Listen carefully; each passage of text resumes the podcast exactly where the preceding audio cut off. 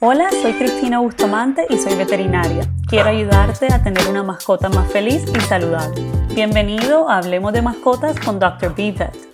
En este episodio hablaremos de tres cosas que puedes hacer para evitar que tu mascota se enferme. Lo que vamos a hablar hoy son cosas que tú puedes controlar, porque obviamente siendo seres vivos nuestras mascotas se pueden enfermar y hay veces que no hay nada que pudiste haber hecho antes ni que podamos hacer. Pero sí hay tres cosas que siento que si las personas lo hacen, evitas que tu perro se enferme, incluso o perro y gato que se enferme, incluso evitas gastarte más dinero porque es menos costoso prevenir que tu animal se enferme a luego tratar de curar a tu animal cuando ya está enfermo. Y obviamente pues es lo mejor para la salud del animalito de que, de que no se enferme. Mi primer consejo es ser constante con la dieta de tu mascota.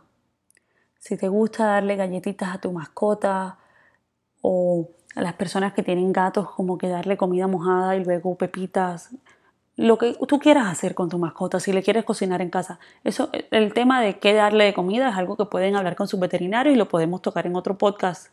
Pero lo que quiero que aprendan de hoy es de que quiero que sea igual todos los días.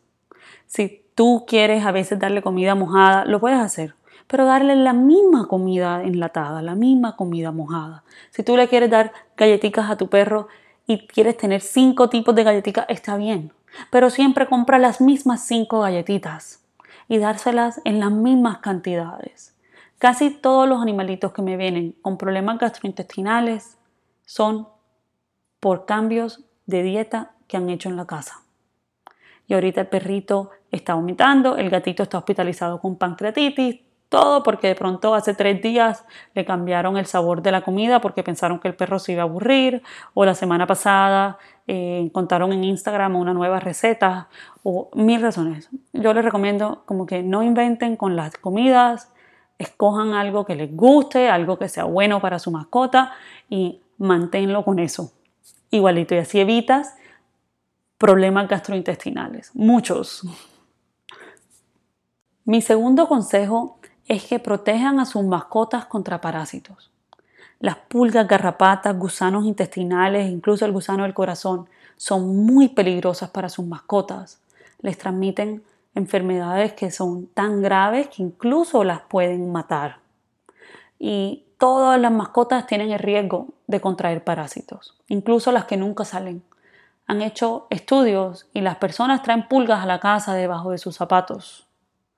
Yo he visto pacientes, he tenido, me acuerdo, un gato que vivía en el piso 48 en Nueva York. Nunca salía y llegó con parásitos. Llegó con pulgas. Y el dueño era, pero ¿cómo es posible? Uno trae pulgas en los zapatos. Y lo más seguro para la mascota es poder prevenir estos parásitos, ya que a veces el tratamiento contra parásitos, por ejemplo, el gusano del corazón, el tratamiento de eso es bastante tóxico y peligroso.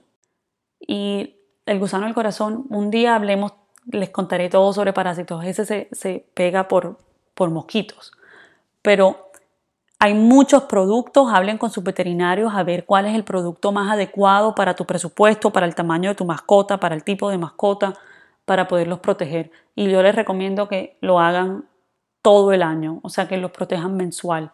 Eso al principio parece que es costoso, pero después cuando te enteras cuánto cuesta, tratar la enfermedad de la garrapata ya no te va a parecer costoso la pastillita para evitar la enfermedad de la garrapata, ¿me entienden? Es mucho menos costoso y se lo recomiendo. Esa es como mi segunda recomendación, pero yo creo que es la más importante. La tercera cosa que tú puedes hacer para evitar que tu mascota se enferme es llevarla al veterinario una vez al año.